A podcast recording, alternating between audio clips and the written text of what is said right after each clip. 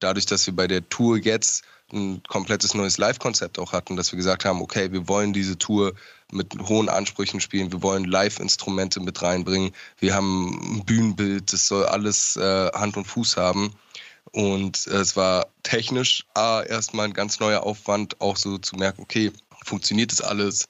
Wir spielen mit In-Ears, nicht mehr über Monitore, hm. äh, wir machen das und das, die Instrumente, wir programmieren das Licht selber, bringen eigenes Licht mit, was äh, mit äh, der Musik parallel läuft und es läuft auch und wir brauchen zwei Laptops und wir sind mit fünf Interfaces, glaube ich, gefahren. Also Tobi hat da echt Sachen zusammengebastelt, die habe ich noch nie gesehen so. Thema Takt, der Hip-Hop-Business-Podcast mit Tobias Wilinski. Willkommen zum zweiten Teil des Interviews mit Rapper Savi. Falls ihr noch nicht gehört habt, hört euch auch den ersten Teil an. Darin reden wir über Savis erste Jahre in der Musikindustrie und welche Fehler er hätte vermeiden können. Findet ihr überall, wo es Podcasts gibt. In dieser Folge geht es um Strategie. Welche Schritte Savi und sein Team bei der Veröffentlichung von seinem Album Keine Angst gegangen sind. Es geht um Promo, Single-Releases, Merchandise, die erste Live-Tour und Rückhalt durch Savis Frau Lotti, die ihr unter dem Namen Visavi kennt. Werbung. Wenn ihr selbst Musik veröffentlicht, geht das über den Werbepartner TuneCore. 20% Rabatt könnt ihr über den Link in der Beschreibung bekommen oder wenn ihr beim Checkout in Großbuchstaben Thema TuneCore eingebt. Werbung Ende. In der nächsten Folge rede ich mit Producer-Legende Schuko über seine Arbeit. Folgt dem Thematakt Podcast, um die Folge nicht zu verpassen. Als Hardcore-Fans könnt ihr auch die Glocke aktivieren. Aber jetzt viel Spaß beim Interview. Ähm, nutzt ihr noch irgendwelche anderen Dienste oder ihr? Also sowas wie Bands in Town oder irgendwelche anderen Tools, außer, sag ich mal jetzt, ähm, Insta?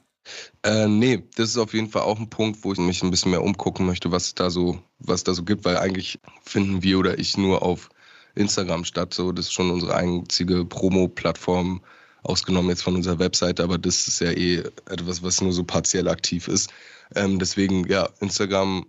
Ich habe halt irgendwie, fühle mich halt auf TikTok nicht so wohl zum Beispiel. Ich habe das mal versucht, aber es ist irgendwie, ja, weiß ich nicht, wie ich diese Plattform bedienen soll. Besonders, weil die ja auch eher so nach DIY-Konzept geht und ich dann so, wenn es um Videos geht, schon irgendwie einen hohen visuellen Anspruch habe, was dann da wieder dem Algorithmus nicht passt. Und mhm. irgendwie, ich bin einfach auch nicht so ein Typ, der so gerne Online-Content produziert, so nur das Nötigste.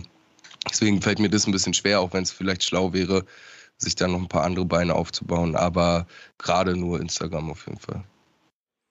Also du hast es dann lieber im, im Text, ne, dass du dich mitgeteilt hast, ähm, weil du schreibst dann eben auch längere Posts, hast du jetzt mhm. geschrieben, und da schreibst du zum Beispiel, ich glaube, meine Leidenschaft für die Musik hat mir mehr Probleme bereitet, als ich eigentlich tragen kann und ich stehe damit heute nur ein paar Meter weiter als damals mit 22. Mhm. Ähm, das ist ja so ein bisschen konträr zu dem, du sagst, du bist doch eigentlich da, wo du ähm, dich gerne gesehen hättest. Also mhm. erklär vielleicht nochmal da so die, diese Erwartungen, die du hattest ähm, und dass du sagst, ich bin doch nur ein Stückchen weiter und zu dem, ähm, ich habe eigentlich das Ziel, was ich erstmal erreichen wollte, erreicht. Voll. Also ich glaube, der Post war vielmehr auch so auf das, auf die private Perspektive bezogen, mhm. was ich jetzt schon angesprochen habe.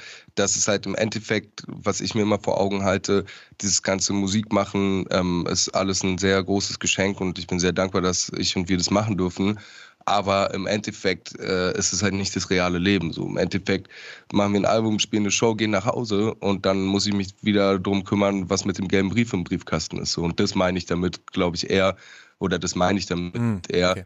dass ich halt ähm, dass sich musikalisch super viel entwickelt hat und ich bin damit auch sehr happy, aber im Endeffekt ist das halt alles nicht viel wert, wenn du es nicht halten kannst. Und die Grundlage dafür, dass man das eben halten kann, ist, dass man auch privat und im echten Leben, sage ich mal, so organisiert ist, dass es alles Sinn ergibt. Weil, also das ist im Endeffekt so, wie als wenn du einen tollen Vorschuss kriegst, denkst, du hast es geschafft und davon kaufst du dir dann eine Audemars Piquet und eine Rolex und dann ist der Vorschuss weg und du denkst, ja, aber ich habe es geschafft wegen der Rolex.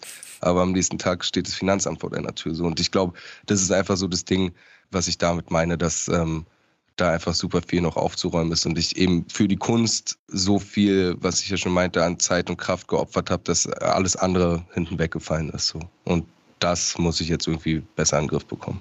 Du hast auch in einem Post geschrieben, dass du eben ähm, äh, dich auch häufig gefragt hast, äh, ob das alles Sinn ergibt, was du mit deinem Leben anstellst. Hattest du den Plan B? Also was wäre, was würdest du machen, wenn du keine Mucke machst gerade? Höchstwahrscheinlich Videos und würde wieder als Editor arbeiten, ähm, weil das war jetzt keine Sache, wo ich keine Perspektive hatte nach der Ausbildung. Ich habe dann auch äh, ein, zwei Jahre selbstständig dann direkt danach gearbeitet im Anschluss. Also ich bin auch ehrlich, würde ich das machen, würde ich mehr Geld verdienen und hätte mehr Sicherheiten als mit der Musik, hundertprozentig. Mhm. Aber das ist äh, eben wirklich nur mein Plan B. Ich habe immer noch sehr viel Spaß daran. Deswegen arbeite ich auch selber noch an den Videos mit und äh, mache hier und da auch noch für andere ganz selten irgendwie ein paar kleine Sachen. Aber ähm, ja, auf, auf lange Frist weiß ich, dass mir das einfach nicht gut tun würde. Und ich habe irgendwann den Entschluss gefasst, so Musik oder dieses Musikmachen ist für mich so der einzige Weg, mit dem ich in meinem Leben glücklich werde. Und dem bin ich dann einfach treu geblieben. Ich würde jetzt auf die Album Planung mal gehen. Also mhm. du hast ja das ganze Album schon voll lange geplant, also mehrere mhm. Jahre, zwei, drei sagst du, aber die Songs selbst äh, sind dann erst im halben Jahr vor Erscheinen ähm, entstanden. Wie war denn dann deine Vision? Also was stand schon vor zwei Jahren fest zum Beispiel? Das ist auf jeden Fall, das Wachstum des Albums ist auf jeden Fall ein ganz schönes Toba Wow. Ähm, mhm ich glaube, das hat so angefangen nach, den, nach der 35mm EP und nach der Anamorph EP, dass ich so ein bisschen das Gefühl hatte, die Musik, die wir bis jetzt machen, haben wir jetzt so ein bisschen ausgespielt, so das Soundbild und habe gemerkt, ich schreibe viel und meine Texte entwickeln sich und ich möchte irgendwie weiter. Und das war bis dato auch erstmal der erste Punkt, so, wo ich dachte, okay, ich will lyrisch da noch mehr reinbringen und einfach Musikalität mehr. Ich will nicht nur Rap machen, ich will irgendwie mehr Emotionen erzeugen. So, das war so die Grundidee. Und äh, der Rest ist irgendwie relativ organisch entstanden. Also wir haben dann halt irgendwie eine legendäre Albumfahrt gemacht, auf der genau äh, in zehn Tagen genau kein Song entstanden ist. Und das war eigentlich die Albumfahrt vor eben drei Jahren, wo wir das ganze Album in zehn Tagen machen wollten. Was so. habt ihr denn dann gemacht die ganze Zeit? Wir haben gesoffen. Wir haben gesoffen und geangelt und äh, waren baden. Ja, das, das war es eigentlich. Und ja, haben Trinkspiele gespielt. Also äh, komplett kontraproduktiv. Aber auch okay. Obwohl tatsächlich, genau, ein der älteste Song vom Album ist da entstanden, oder der Text zumindest, die Grundidee. Und zwar Regen. Das ist der älteste Song vom Album. Und der ist da entstanden und dann ist erstmal ganz lange nichts entstanden, was auf das Album gekommen ist. Aber ich hatte, habe immer geschrieben. Also ich hatte viele Texte von denen, die dann im Endeffekt äh, zu Songs wurden in diesem letzten intensiven halben Jahr, hatte ich schon ganz lange vorher und über die Jahre gesammelt. Und irgendwann ist mir so klar geworden, dass ich mit dem Album auch was so alles passiert ist. So, ich habe Lotti kennengelernt, ich habe geheiratet, so vieles in meinem Leben passiert, wo ich gemerkt habe, okay, irgendwie, wir sind nicht mehr diese 19-jährigen Jungs, sondern man wird erwachsen und ich reflektiere Sachen anders, dass ich so gemerkt habe, dass ich eigentlich so mit dem Album wie ein bisschen so einen Abschluss von dieser ja, Jugendzeit und vom Erwachsenwerden finden möchte und da alles reinpacken möchte an Erfahrung, Schmerz, Emotionen und auch Glück, die ich da erlebt habe bis zu dem Punkt heute. Und deswegen ist das Album auch irgendwie so wie so eine kleine Coming-of-Age-Story, die sich dann viel mit meinen Ängsten beschäftigt, die mich halt auf den, in den letzten Jahren stetig irgendwie begleitet haben. Das wurde dann am Ende erst, als die Songs Stück für Stück mehr standen, habe ich so dieses Bild erkannt und war so, okay, krass, das das ging bei mir ab die letzten Jahre und das ist das Thema eigentlich, ohne so bewusst mir das den Kopf zu setzen, sondern das ist irgendwie so organisch entstanden und dann ist ein Monat vor Release dann auch erst der, der Albumtitel so richtig entstanden.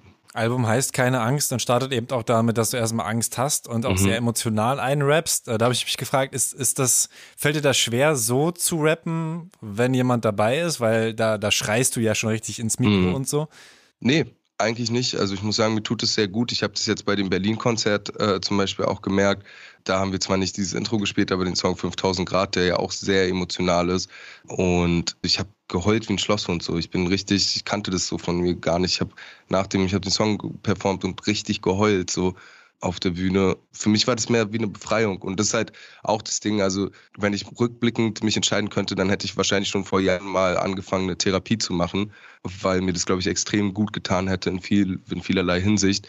Und ich habe das nicht so aktiv gedacht, aber Musik war für mich immer so ein Sprachrohr. Es ist super gefährlich, das zu romantisieren, weil wenn man äh, eine Therapie braucht, sollte man auf jeden Fall eine Therapie sich suchen und hoffentlich eine bekommen und nicht Musik machen, weil das ist schön so und mir hat es viel gebracht, sich da mit mir auseinanderzusetzen. Aber das ist äh, nicht der Schlüssel zum Glück. So, also, aber ja, für mich war das eben eine, eine intensive stetig, städtische Auseinandersetzung oder konstante Auseinandersetzung mit mir selber und wie so ein, ein Befreiungsschlag für, für meine Emotionen und für ja, mich einfach so ausdrücken zu können und auch Emotionen so zulassen zu können. So, das glaube ich, ist auf dem Weg des Albums entstanden. Deswegen zu deiner Frage fällt mir nicht mehr wirklich schwer, ja. Ich meine jetzt auch eher dir im Studio, also ähm, dass das Ganze quasi erstmal auch, auch da kein Problem quasi. Nee, also, also da auszurasten. Nee, das ist äh, tatsächlich, also es ist, ich muss sagen, diese Qualität, sage ich mal, habe ich auch noch nicht lange. Die ist auch im Prozess des Albums entstanden. Es war ganz lustig. Das hat angefangen mit dem Song Keine Angst, den haben wir im April gemacht. Und da war RGB 1 äh, mit, da haben wir nochmal eine Albumfahrt gemacht, wo dann wirklich was passiert ist. Und ähm, diesen Beat gemacht und ich hatte gar keinen Text und war so ein bisschen angetrunken und habe so vor mich hingemurmelt, keine Angst mehr, keine Angst mehr. Und er meinte, ey, schrei das mal. Dann habe ich das geschrien und in dem Moment war irgendwie wie so eine neue Stimme an freigestaltet. So. Und deswegen habe ich auch relativ viel geschrien dann noch auf dem Album. Und ich hatte, hatte so das Glück, dass ich mit Produzenten da zusammengearbeitet haben, wo ich mich eben sehr wohl gefühlt habe, die die Songs verstanden haben, die mich verstanden haben. Ein großer, großen Teil hat dann eben Tobi Bobs Neut dazu beigetragen. Und da war das eben menschlich wie auch musikalisch so eine Synergie irgendwie, die sich ergeben hat, dass äh, mir das gar nicht schwer fiel und wo man auch viel, bevor wir recorded haben, über solche Themen geredet hat und einfach so ein Austausch stattfand, dass man äh, emotional eh sich sehr äh, verstanden und sicher gefühlt hat. Deswegen war das eigentlich kein Problem. Ja, ist ja interessant, dass es genau sogar die andere Richtung war. Ähm, also das Album endet ja eigentlich damit, dass du keine Angst mehr hast. Mhm. Das ist alles so sozusagen Happy End mäßig, ist aber vermutlich so ein bisschen Wunschvorstellung äh. Oder bist du tatsächlich an dem Punkt, dass du sagst, ich habe tatsächlich eigentlich keine keine richtigen Ängste mehr? Ja, das ist natürlich, also wie du schon sagst, ähm, ich glaube, es ist schwer oder nicht möglich, äh, seine Ängste zu verlieren. Ich glaube, für mich ist es eher so dieses keine Angst-Ding. Ich habe einen Weg gefunden, mit meinen Ängsten umzugehen und die irgendwie einzuordnen und Wege zu finden, einfach damit zu leben, beziehungsweise sie so zu bekämpfen, in Anführungszeichen, dass äh, ich da die Überhand habe. Aber das ist interessant, weil auf dem Outro tatsächlich, auf dem, also keine Angst ist ja der letzte offizielle Song und auf dem Outro vom Album sage ich ja auch nochmal, vielleicht werde ich sie bald wiedersehen. Und das steht natürlich immer offen, weil ich denke, ähm, wie ich schon meinte, das Album fasst eine Lebensphase von mir zusammen, wo ich eben mit diesen Ängsten zu kämpfen hatte, aber ich weiß nicht, was mich in der nächsten Lebensphase für Ängste erwarten oder was noch so passiert. Und ich denke, so wie wir wachsen, wachsen auch immer Ängste mit, weil die im Endeffekt auch nur eine Projektion dessen sind, was wir an Entwicklung mit haben und quasi ein, ein Spiegelbild zu all den Entwicklungen, die wir als positiv wahrnehmen, sind Ängste, glaube ich, ein Spiegelbild dazu, die uns aufzeigen, dass die Ungewissheit in Entwicklung ähm, ja auch eben für Unruhe sorgen kann, glaube ich. Hm. Wie sehr beeinflusst dich die Zahlen zum Beispiel. Also, ne, Zahlen ist nicht dein Thema, hatten wir ja schon mm. vorher, aber wenn du jetzt auf Insta guckst, wenn du jetzt auf Spotify guckst, Kannst du es ähm, schaffen, dich da nicht zu vergleichen? Oder selbst wenn du siehst, ah, ein Kollege von mir, ähm, der irgendwie zwei Jahre nach mir den ersten Song rausgebracht hat, hat irgendwie 100.000 monatliche HörerInnen mehr oder sowas. Mhm. Ähm, stört dich das gar nicht oder merkst du schon, dass, dass dich das äh, irgendwie beeinflusst? Stand jetzt bin ich super zufrieden damit und mich juckt es gar nicht, aber ich hatte auf jeden Fall Zeiten, wo ich, wenn ich eben zum Beispiel mit dem Gedanken gespielt habe, irgendwie alles aufzugeben, dass es keinen Sinn ergibt, dass ich dann mich schon gefragt habe, warum es irgendwie hier so läuft und da so. Ich würde es jetzt nicht als, als Neid richtig betiteln, also ich hatte da keine, keine Abneigung da. Ich hatte schon immer das Gefühl, jedem sei das gegönnt, weil die anderen Leute haben auch gearbeitet dafür. Manche mehr, manche weniger, aber es ist egal, soll so sein, wie es ist. Und mittlerweile bin ich ziemlich frei davon. Aber ich glaube, wenn das eben so existenziell wird, wie auch bei mir, dass ich so merke, okay, das ist jetzt mein einziger Plan A und für mich kommt es wirklich auf alles an, ob ich das hier schaffe oder nicht, dann werden plötzlich Zahlen, egal ob es jetzt Streaming-Zahlen oder Zahlen sind wie Geld, plötzlich sehr wichtig. Obwohl ich aus einem Haushalt stamme, der, also meine Eltern sind immer Kommunisten gewesen so und immer links und Geld hat nie eine Rolle gespielt. Also ich komme aus keinem Haushalt, wo Kapitalismus irgendwo Platz gehabt hätte. So. Ähm, damit bin ich nicht aufgewachsen. dann habe ich dann trotzdem schon gemerkt, okay, scheiße, nein, Geld ist wichtig, so, weil da muss Essen nach Hause kommen. Meine Mom kann die Miete nicht alleine zahlen, so und so und so. Dann ähm, finde ich es auch Quatsch zu sagen, Geld spielt keine Rolle, weil wenn Existenz davon abhängig ist, dann spielt Geld eine sehr, sehr große Rolle und eben auch Zahlen. Und im Endeffekt sind ja auch Streaming-Zahlen dann auch nur Geld. Ähm, und es ist schade. Aber ja, also ich glaube, aus künstlerischer Perspektive war mir das immer relativ egal. Und ich habe meinen Erfolg jetzt nie groß mit dem Erfolg anderer verglichen. Klar gab es Momente. Ich glaube, das hat jeder. Es wäre Quatsch zu sagen, dass es nicht so ist. Aber es gab auf jeden Fall Momente, wo ich gedacht habe, so scheiße, das muss hier besser laufen, sonst ergibt es keinen Sinn. Aber das waren dann eben auch wieder die existenziellen Ängste. Ja. Ähm, weißt du noch, was so ein Moment war? Also gibt es da ganz, ein ganz festes Bild in deinem Kopf?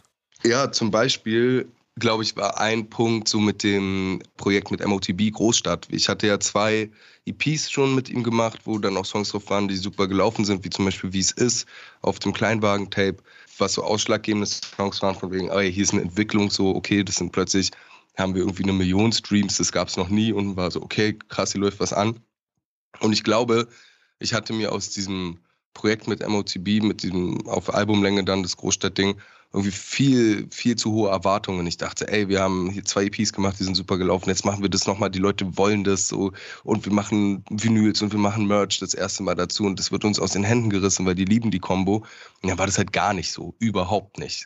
so dann saßen wir da auf super vielen Hoodies rum und die Vinyls haben nicht geklappt, deswegen mussten wir dann CDs machen und CDs verkaufen sich nicht mehr und dann hatten wir all diese Hoodies und diese CDs und die Streamingzahlen waren auch nicht das, was ich mir erhofft hatte, weil ich dachte so, ey, damit kann man vielleicht, wenn wir die Vinyls alle verkaufen, mal das erste Mal klein charten oder so. Weißt du, über sowas haben wir da nachgedacht, was halt komplett realitätsfern war im Nachhinein, weil das war es einfach nicht.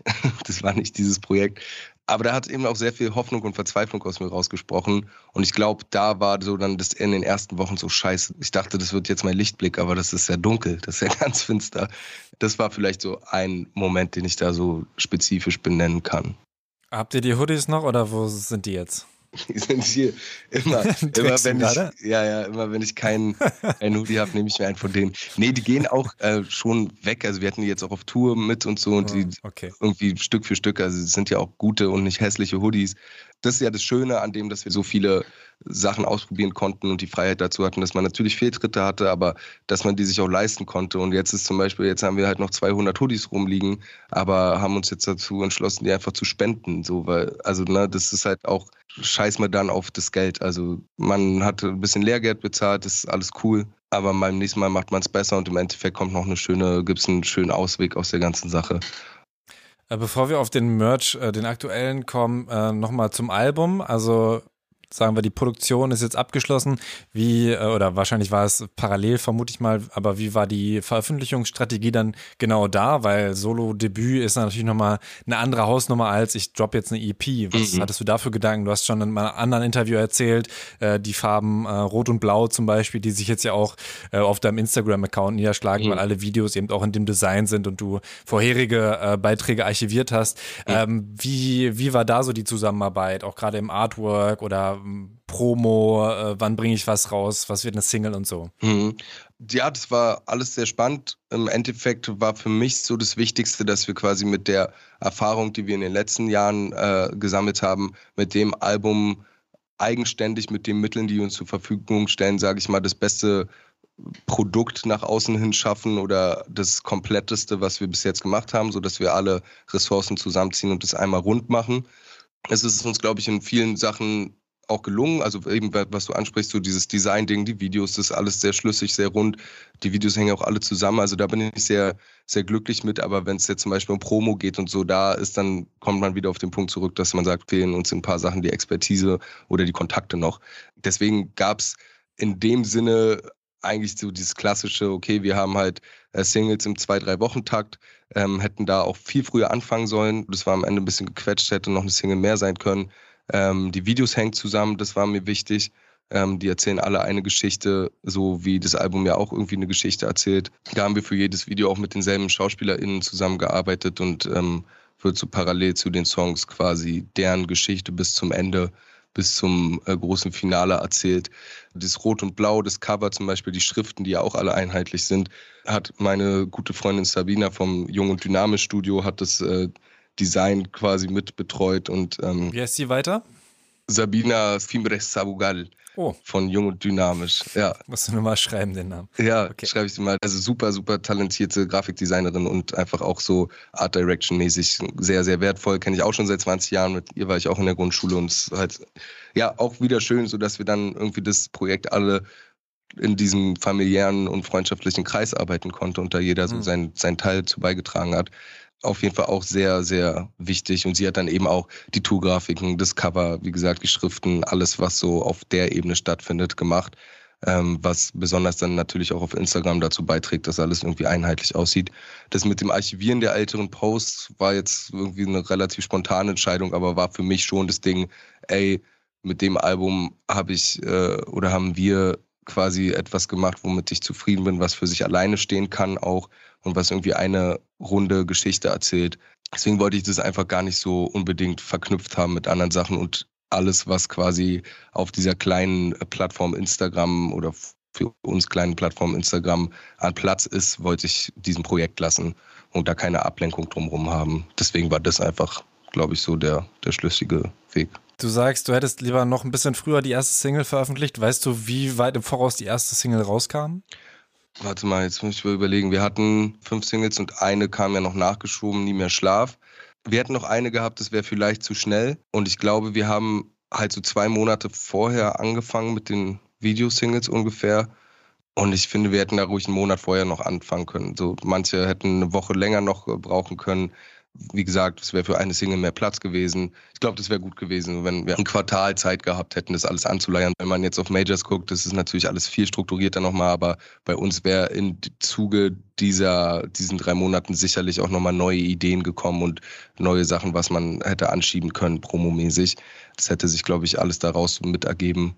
Und so war es halt einfach ein bisschen knapp, viel Zeitdruck. Wir haben halt auch die Videos nicht vorproduziert, sondern alle in diesen zwei Monaten abgedreht. Und es waren ja schon dann irgendwie größere Produktionen. Deswegen war das schon auch echt eine hektische, nervenzehrende Zeit so. Also ihr habt dann ja auch am Ende mehr als die Hälfte der Songs auf dem Album, äh, also insbesondere wenn man Intro, Outro äh, abzieht, ähm, als Single ausgekoppelt. Das heißt, wenige Songs sind dann ja nicht Single. Wonach äh, entscheidest du denn überhaupt, das in der Single oder nicht? Also das war bei dem Album fiel uns das tatsächlich super schwer. Ich saß drei Tage mit Tobi im Studio vom Whiteboard und wir haben die Tracklist gemacht und äh, wie so zwei verrückte Professoren da alles durchgestrichen und umstrukturiert und wieder und das Single, nee, das Single. Für mich war klar, dass auf jeden Fall welche von den Feature-Songs Single werden. Das, der Song mit äh, Marian, mit Mari, ist, den mochte ich von Anfang an. Da war eigentlich schon klar, so das wird eine Single. Das Ding Stille mit Moria war auch irgendwie, hatte so eine, eine eigene interessante Energie, was wir jetzt auch live gemerkt haben, dass da wirklich irgendwie eine Emotion entsteht, die was mit Leuten macht. Und mir war es auch so eine Herzensangelegenheit, weil ich sie als Künstlerin auch schon länger kenne und feiere und wir vor Jahren mal versucht haben, einen Song zu machen und ist alles nichts geworden. Da dachte ich mir so, ey, dann lass uns das doch mal für das Album nochmal versuchen und das ist auch super geworden. Deswegen, da war es auch gegen Ende dann klar. Es war schwer, weil ich im Endeffekt war ich mit allen Songs sehr zufrieden und alles hatte irgendwie, dadurch, dass es so ein emotionales Album ist, auch alles, jeder Song hatte seinen eigenen emotionalen Wert. Aber ich glaube, die Singles wurden im Endeffekt danach ausgewählt, was sie für sie eine Geschichte zusammen erzählen. Mir war wichtig, dass die Singles quasi die, die Gesamtgeschichte des Albums irgendwie ein bisschen zusammenfassen. So und da schon mal so ein kleiner roter Faden existiert. Und ja, dann natürlich auch irgendwie, welche welche Songs so am hörbarsten geworden sind. Welche, da sind wir einfach nach Gehör gegangen, so, ey, welchen Song hören wir persönlich super viel und welchen Song machen wir immer wieder gerne an oder freuen uns drauf, auch nach einem, nach einem halben Jahr noch und sagen, ey, der ist wirklich ein toller Song geworden, so. Wie sehr tauschst du dich denn mit Lotti auch darüber aus, über deine Karriere, über deine Musik? Also gerade weil sie ja auch mit die Hip-Hop-Expertin ist, äh, die man sich so vorstellen kann, denkt man natürlich schnell, ah, da kann man gutes Feedback bekommen. Mhm. Ähm, oder sagte da aktiv so, nee, äh, wir trennen das irgendwie sogar? Ähm, nö, gar nicht. Also da herrscht schon ein reger Austausch. Jetzt ähm, nicht unbedingt in der Form, dass ich irgendwie mit äh, Songs bei ihr ankomme und sage, hey, kannst du irgendwas machen, damit dieser Song toll läuft? Also so gar nicht. Aber ähm, ich bin sehr glücklich darüber und habe mir das auch immer gewünscht, dass ich irgendwie eine, eine Partnerin habe, die das ernst nimmt, was ich da mache, die mir da auch eben Feedback geben kann und nicht nur so, ja, toller Song. Und da ist Lotti eben die Beste für und da bin ich sehr dankbar für. Das war mir am Anfang auch gar nicht so bewusst. Ich glaube, am Anfang der Beziehung wollte ich das eher so ein bisschen trennen, dachte ich. Aber das hat sich dann ganz äh, organisch so ergeben.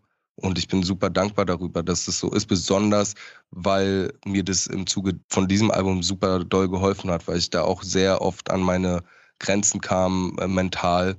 Und da Lotti einfach eine große Rolle zu beigetragen hat, dass ich ihr einen Song zeige und sie sagt, nee, das ist doch gut oder hier und das ist schön, da bist du ehrlich, das bist du, das bist du nicht, da, das ist eine Schiene, da sehe ich dich so. Also einfach ähm, auf menschlicher Ebene. Also wir haben da jetzt nie großartig businesstechnisch oder sowas drüber geredet. Das findet nicht so statt. Aber sie kennt mich am besten und ähm, ich glaube, sie kann auch sehr gut einschätzen, wo ich quasi am, am meisten ich selbst bin oder mein Potenzial am meisten ausschöpfe auf welchen Songs. Und das ist äh, eine Sache, die mir auf jeden Fall viel geholfen hat, beziehungsweise auch viele Unsicherheiten genommen hat, wo ich dann einfach gesagt habe, okay, wenn du das sagst, kommt der Song vielleicht aufs Album nochmal zurückspringt auf die ähm, ja, mentalen, schwierigen Phasen, die hattest du ja einige, äh, haben wir ja jetzt schon ähm, rausgefunden. Wie äh, hast du dich denn auch selbst, also auch bevor du Lotti hattest, gerade in der Phase, wo du ähm, hingeschmissen hättest, wie ähm, hast du es denn eigentlich geschafft, dich da so rauszukämpfen und das Selbstbewusstsein wieder aufzubauen? Gute Frage. Also natürlich hatte ich immer auch meine Jungs um mich so, die immer ein starker, starker Rückhalt waren und sind. Aber ich glaube, das ist auch erst jetzt, also deswegen zum Beispiel der Song Keine Angst ist ja auch für Lotti. Es ist schon jetzt in den letzten drei Jahren, seitdem wir zusammen sind, auch entstanden. Also ich hatte vorher, wusste ich eben nicht, wer ich bin und wo ich oder wo ich hin will, wusste ich, aber ich nicht in der Form wie, war sehr unzufrieden mit mir selbst und auf vielen Abwegen unterwegs immer wieder. Und seitdem Lotti da ist, habe hab ich jetzt halt so eine, so eine Konstante, die mir super viel Kraft gibt und super viel Liebe schenkt und über die ich sehr, sehr dankbar bin, weil, wie gesagt, sie irgendwie wie so ein kleiner Spiegel meiner Seele ist und wir uns an vielen Sachen auch sehr ähneln. Sie mich eben sehr, sehr gut dadurch versteht in, in jeder Lebenslage. Weil vorher, also sage ich ganz ehrlich, hätte ich Lotti nicht kennengelernt, weiß ich nicht, was jetzt wäre. Entweder ich würde äh, Musik machen und das hätte vielleicht alles irgendwie geklappt, aber ich würde wahrscheinlich Drogen nehmen oder ich wäre im Knast oder irgendwo, also weiß ich nicht. Das war echt so wie so ein kleiner Engel zur richtigen Zeit am richtigen Ort, so, ja. Ja, es ist auf jeden Fall schön. Das freut mich auch für dich oder für ja. euch natürlich. Ähm, ich will jetzt aber trotzdem nochmal unromantisch auf mhm. die ähm, auf Merch und Tour. Mhm. Erstmal noch auf Merch. Wie ähm, seid ihr da diesmal rangegangen, auch mit den Erfahrungen, äh, die du da schon gesammelt hast, äh, so und so viele Pullis äh, vielleicht nicht zu machen? Ja, genau das ist es eigentlich. Wir haben einfach so und so viele Pullis nicht gemacht. Äh, wir haben eine kleinere Auflage gemacht äh, und haben quasi einfach mal auf die Zahlen geschaut, was so vorher weggegangen ist, das so ein bisschen gegengerechnet zu dem, was es an Wachstum und an Reichweite gab in, in der letzten Zeit, die dazwischen lag. Wir haben dann halt einfach gesagt, okay, dann machen wir lieber weniger, suchen uns eine Produktion, die im Notfall in der Lage wäre, schnell nachzuliefern, machen ein Kontingent, was erstmal für den äh, Merch-Drop reicht und wovon wir dann noch was mit auf Tour nehmen können, machen das irgendwie auch vom Design her in der Form, wie es vielleicht ein bisschen, also wir haben jetzt zum Beispiel bei den Pullis hier bei den Großstadt-Hoodies auch projektbezogen Merch gemacht. Die waren eben sehr projektbezogen. So. Und keine Angst ist natürlich auch irgendwie ein Slogan, der auch gut für sich stehen kann. Mhm. Das Design ist cool geworden, auch eben von Sabina Jung und Dynamisch Studio gemacht, wo man irgendwie ein Shirt oder ein Hoodie hat, den man auch so gerne anziehen würde, so, wo jetzt auch nicht äh, 245 oder Savi großartig im Vordergrund stehen muss, aber trotzdem da ist, weil wir auch die Erfahrung gemacht haben, zum Beispiel bei den Hoodies davor, dass wenn das so ganz klein ist, so dann der Merch-Gedanke wieder verloren geht für alle ähm, UnterstützerInnen, die dann irgendwie Bock haben, eben das irgendwie sichtbar zu rocken so. Ähm, und das ist, glaube ich, da haben wir einen ganz guten Mittelweg gefunden. Wir haben auch gesagt, okay, wir produzieren das erste Mal weil wir es uns vorher nicht leisten konnten, aber das erste Mal fair, wir cool. achten noch mehr auf die Qualität, wir produzieren lokal, das ist in Berlin alles produziert und ähm, Ach, krass. produzieren bio, vegan, also alles so das, wo man eigentlich hin will, haben wir nicht nur musikalisch, sondern auch eben auch auf dem, auf dem Merch-Ding irgendwie so gut wie es möglich war, independent geschaffen und es war uns wichtig, dass wir so dieses Komplettpaket versuchen zu schnüren, sodass es handfest ist und Form hat. Hoodies und Shirts oder was habt ihr alles produziert? Genau, wir haben Crewnecks gemacht äh, in schwarz und äh, mit demselben Design dann noch weiße und schwarze T-Shirts und Vinylzeit. Und kannst du sagen, wie ähm, das Verhältnis ist zwischen ähm, Online-Bestellungen und äh, dann auf Tour verkauft? Ja, ich kann es nicht, kein, nichts Handfestes sagen, aber ich habe schon das Gefühl, dass so das Engagement relativ gleich hoch war irgendwie. Also wir treiben ja den, vertreiben Merch ja auch über unseren eigenen Online-Shop. Das haben wir zum Beispiel, das ist auch ein Ding, bei dem Großstadtprojekt nicht gemacht. Da ähm, hatten wir das Glück, mit 30 Grad zusammenzuarbeiten, die eben dann auch sich um den Versand und das Verpacken und so gekümmert hat. Aber so lief es über deren Shop und nicht über unseren. Und wir merken, dass das Engagement, wenn wir über unseren eigenen Online-Shop gehen, viel höher ist auf jeden Fall. Das hat sich bemerkbar gemacht. Deswegen haben wir uns diesmal auch dafür entschieden. Und live, ich habe schon das Gefühl, jetzt auch aus Touren, wo ich vorher mal dabei war, irgendwie, die jetzt nicht meine eigenen waren, aber wo ich auch Merch-Verkäufe irgendwie so ein bisschen mitbekommen habe, dass da live auch super viel geht auf jeden Fall. Ist sogar immer ein bisschen städteabhängig, habe ich das Gefühl, aber das ist auf jeden Fall auch eine, eine krasse Einnahmequelle. Mhm. Safe. Wie war denn das dann äh, das erste Mal äh, eigene Tour komplett spielen. Äh, war das auch mit einer gewissen Angst oder Lampenfieber verbunden oder hast du dich einfach rein gefreut? Tourauftakt war in Köln? Ja, so gemischt irgendwie. Also es war die erste eigene Tour, wo dann auch klar war, okay, die Leute sind nur wegen uns da. Ähm, was auch neu war, weil wir in den all den Jahren diese Situation nur einmal hatten und das war auf der Release-Party fürs 245-Album. Und da wusste ich rückblickend, da war ich übertrieben aufgeregt. Es war Musik und Frieden und es war halt auch voll liegt jetzt auch schon halt drei, vier Jahre zurück. Und da wusste ich, dass es eine ganz andere Aufregung war, äh, zu wissen, okay, man ist jetzt hier nicht zu Gast und äh, den Leuten, denen es gefällt, denen gefällt es und die anderen vergessen einen wieder, sondern die Leute sind da und haben eine Erwartungshaltung, die haben Geld bezahlt und äh, man möchte auch seinen eigenen Ansprüchen da gerecht werden. Und dadurch, dass wir bei der Tour jetzt ein komplettes neues Live-Konzept auch hatten, dass wir gesagt haben, okay, wir wollen diese Tour mit hohen Ansprüchen spielen, wir wollen Live-Instrumente mit reinbringen, wir haben ein Bühnenbild, das soll alles äh, Hand und Fuß haben. Und äh, es war technisch A, erstmal ein ganz neuer Aufwand, auch so zu merken, okay, funktioniert das alles? Wir spielen mit In-Ears, nicht mehr über Monitore, mhm. äh, wir machen das und das, die Instrumente, wir programmieren das Licht selber, bringen eigenes Licht mit, was äh, mit äh, der Musik parallel läuft und es läuft auch und wir brauchen zwei Laptops und wir sind mit fünf Interfaces, glaube ich, gefahren. Also Tobi hat da echt Sachen zusammengebastelt, die habe ich noch nie gesehen, so ganz, ganz crazy. Wir haben zwei Wochen vorher intensiv angefangen, jeden Tag zu proben eigentlich. Deswegen habe ich mich so was Textsicherheit angeht und so schon sehr sicher gefühlt. Also ich wusste, ey, wir stellen hier schon was Cooles auf die Beine und wir sind so gut vorbereitet wie noch nie. Trotzdem war so dieser technische Aspekt zu sagen, okay, wir müssen das jeden Tag wieder neu aufbauen und die Generalprobe war desaströs, das war, ganz schlimm und wir mussten am nächsten Tag los und die erste Tourauftakt in Köln eben auch ausverkauft, so das erste Mal. Ja, war halt so, okay, wir müssen das krass machen. Ähm, und im Endeffekt hat alles funktioniert und ich habe auch nur gutes Feedback bekommen oder wir haben nur gutes Feedback bekommen. Und darüber bin ich auf jeden Fall sehr glücklich und dankbar. Also ich glaube, im Endeffekt hat alles gut geklappt, aber ich war sehr, sehr aufgeregt. Und äh, das Rappen selbst, also hast du da auch dann Erfahrung gemacht, also, ah, okay, nach, nach dem und dem Song muss man einfach mal eine Pause machen, auch gerade was äh, das stimmliche Können angeht oder nach mhm. so und so vielen Auftritten merke ich schon, mh, hm, da muss ich irgendwie andere Techniken, hast du dich warm gesungen oder sowas? Ja, voll. Also ich habe mich vor jeder Show 20 Minuten warm gesungen. Äh, da Shoutouts an Charakter, der mir so eine Sprachnachricht weitergeleitet hat von seiner Gesangslehrerin, glaube ich, wo so ein Stimm-Warm-up drin ist. So, das habe ich durchgezogen, auch wenn es genervt hat. Voll. Also es war ja auch das erste Mal, dass wir eine Show auf der Länge gespielt haben. Sonst haben wir irgendwie halbe, dreiviertel Stunde gespielt. Und hier war die Show, auf der Tour war die Show für 75 Minuten angesetzt. Und wir haben aber jedes Mal anderthalb Stunden, eine Stunde 40 gespielt. Mhm, und wenn dann eben Songs wie Stille da sind, wo ich halt aus vollem Hals rumkrakele, so, da merkt man dann schon, also nach Hälfte der Tour war meine Stimme echt angeschlagen und ich hatte echt so Angst. Aber ähm, ja, ich habe dann, muss ich sagen, das auch relativ professionell durchgezogen. Ich habe eine ganze Woche vor der Tour nicht geraucht, habe äh, nach der, also vor den Shows nie geraucht, sondern danach und dann auch höchstens drei Kippen irgendwie. Eigentlich war der Plan eine, aber naja. Und habe nicht äh, großartig Alkohol getrunken. Also das war eigentlich meinerseits eine sehr gediegene Tour und ich wollte einfach, dass das irgendwie alles gut wird und dass wir das gut machen. Dass es nicht die Albumreise, die erste Albumreise Revival wird. Nee. Auch das Finanzielle jetzt nochmal dazu. Also man hat ja ähm, auch häufig, gerade auf Instagram oder so, dass auch größere Leute äh, sagen, ey, selbst wenn alles perfekt läuft, wenn jeder ähm, äh, Gig ausverkauft ist, das rentiert sich nicht.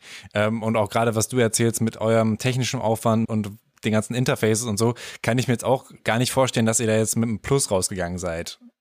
Mhm.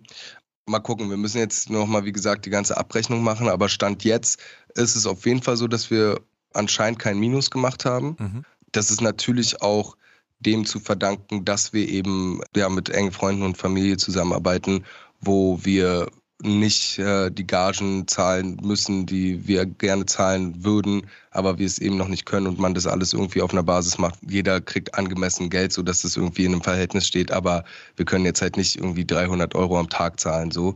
Im Endeffekt haben wir ein Budget einkalkuliert für Tobi, der eben Musical Director von der ganzen Tour war und wie gesagt das Technische auf die Beine gestellt hat, die Instrumente gespielt hat, da einen großen Mehrwert reingebracht hat. Aber für uns haben wir da gar kein Geld rausgenommen. So, wenn man da jetzt rauf guckt, hätten wir auf jeden Fall kein Plus gemacht. Aber sagen wir so mal, die Kosten, die gedeckt werden mussten, für die Menschen, die da mitgeholfen haben, außerhalb vom Vierergestell, was wir sind und was Fahrten und Sprit und sonst was angeht, hat das alles irgendwie geklappt und durch den Merch-Verkauf ist dann auch noch ein bisschen äh, was mit rausgekommen. Aber das nehme ich da jetzt mal raus, äh, quasi aus den, den fixen Einnahmen in der Rechnung. Klar, und gestreamt wird natürlich auch, ne, auch alleine als Vorbereitung äh, zum Konzert und sowas und auch danach, dass man einfach nochmal, ah, den Song kann ich noch gar nicht, äh, den suche ich jetzt noch auf Spotify oder sowas.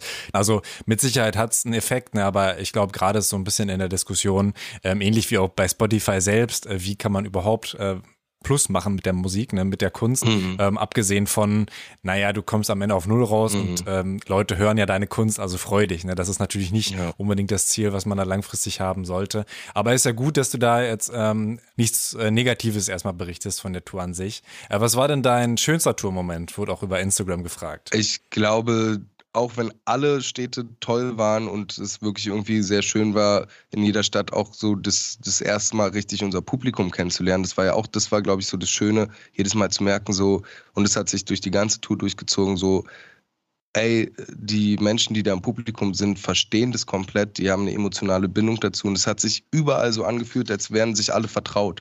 So, es gab nirgendwo irgendwie Leute, die so aus der Reihe getanzt sind oder die unangenehm waren und alle waren gut miteinander. Außer in Frankfurt, da gab es ein paar Frankfurt-Hools, so die irgendwie sich äh, damit runtergemischt haben. Aber auch die waren vorne mit dabei und haben das sehr genossen. Ja, da war es ein bisschen durchmischter. Aber sonst war das echt so eine sehr schöne Atmosphäre. Und ich glaube, mein schönster Tour-Moment, muss ich dann ehrlich aber auch sagen, war in Berlin, weil meine ganze Familie da war, mein Vater, mit dem es nicht immer einfach ist, da war auch diese, dieser Moment, wo ich dann so geheult habe auf der Bühne und so, das war irgendwie alles sehr intensiv und befreiend, auf eine sehr schöne Art irgendwie doll. So, ja.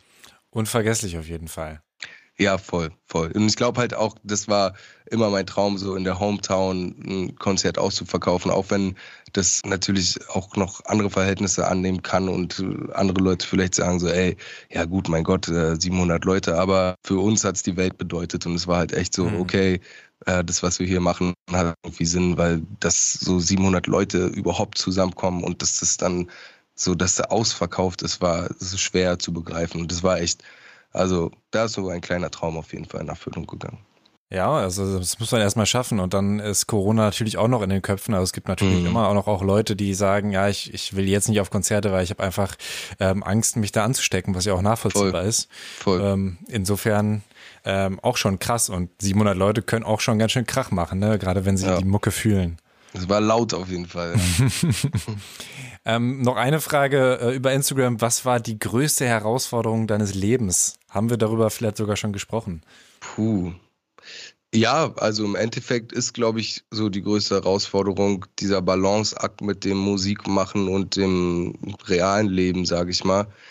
Die größte Herausforderung meines Lebens bin ich selber irgendwo, aber ähm, ja, wahrscheinlich ist es genau das, einfach so dieser sich durchziehende Kampf zu sagen, ey, ich möchte diesem Ziel, diesem Traum und dieser Leidenschaft nachgehen und gleichzeitig irgendwie auch alles andere im Griff haben. Und das ist äh, sehr herausfordernd auf jeden Fall. Dann äh, komme ich jetzt auch zu den abschließenden Fragen. Was wünschst du dir denn für das Musikbusiness? Wow, ähm, auf jeden Fall weiterhin so eine interessante Entwicklung. Also ich finde auch, wenn in, in, in letzter Zeit irgendwie das sehr schnelllebig geworden ist, ähm, gibt es doch viel interessante Bewegung und viele Genre-Mixes und viele interessante KünstlerInnen, also ich glaube weiterhin interessante Entwicklung, aber mehr Langlebigkeit, also dass wieder mehr zugehört wird, dass Musik ähm, kein Fastfood-Konsumgut bleibt, sondern sich mehr in den äh, Köpfen festigt und mehr Wert hat und weiterhin mehr Platz und mehr Respekt für Female Artists so. Das wünsche ich mir auch. Das, da ist ja schon eine Entwicklung, aber ich muss sagen, nach außen hin ist es super gut und super wichtig und super schön, dass es so passiert schon. Aber ich glaube, in der Industrie hinter den Kulissen kann da noch sehr viel getan werden, dass dann nicht irgendwie Künstlerinnen rausgebracht werden, wo hinter dann ein Team von 20 Männern steckt. So. Mhm. Ähm, ich glaube, da muss noch einiges passieren, dass eben ja eine Künstlerin nicht zum, zum Produkt nur gemacht wird und die natürlich äh, auf die Kultur einen großen Impact hat, aber dass mehr noch eigenständig passiert, auch wenn es viele Künstlerinnen gibt, die das eigenständig machen und die das super alleine hinkriegen. Das ist nämlich genau der Punkt. Ich glaube, es gibt viele Künstlerinnen, die eben kein Team von 20 Männern brauchen, äh, um Erfolg zu haben und ihre Kunst zu machen. Und ich glaube, das wünsche ich mir noch, dass da hinter den Kulissen einfach nochmal mehr Respekt und auch mehr Frauen an der Macht sind. So. Und letzte Frage hatten wir jetzt eigentlich auch schon. Äh, was wünschst du dir für dich? Für mich wünsche ich, dass ich meine Scheiße in den Griff bekomme. Und dann äh, hoffentlich weiterhin irgendwie Musik machen kann, mit der ich zufrieden bin. Ja. Ja, das wünsche ich dir auch. Also ähm, vielen Dank für das ehrliche Interview, dass du dir die Zeit genommen hast, trotz deiner Erkältung. Na klar, gerne, es hat Spaß gemacht. Und wenn du nicht noch was hinzufügen möchtest, dann äh, war es das von mir. Ich glaube, wir haben viel gesagt heute. Also ich glaube, ich, ich habe nichts mehr zu sagen. Auf jeden Fall danke für die Einladung und für die auch ehrlichen und spannenden Fragen. Gerne. Also Savi, vielen Dank. Ich danke dir. Bis zum nächsten Mal. Mittlerweile habe ich Savi auch im echten Leben getroffen. Bei einem Event von Spotify. Werbung. Wenn ihr eure Musik auf Spotify und andere Streamingdienste bringen wollt, dann könnt ihr das mit unserem Sponsor TuneCore. Ihr findet einen Link in der Beschreibung dieser Folge. Damit könnt ihr 20% Rabatt bekommen. Alternativ beim Checkout großgeschrieben Thema TuneCore eingeben. Werbung Ende. Ganz wichtig ist eure Unterstützung. Bewertet Thema Takt bei Apple Podcast und Spotify und teilt diese Folge mit Leuten, die gerade im Musikbusiness durchstarten wollen. Einen alten Hasen im Musikbusiness hört ihr in der nächsten Folge. Producer Schuko ist dann zu Gast. Wenn ihr die Folge hören wollt, dann folgt Thematakt überall, wo es Podcasts gibt. Und wie Nash, Lina, Pascal, Paul, Musa Gerner und Kilian könnt ihr Thematakt auch unterstützen per Patreon, Steady und paypal.me slash Thematakt. Mein Name ist Tobias Wilinski. Vielen Dank fürs Hören. Bis zur nächsten Folge. Thema Takt.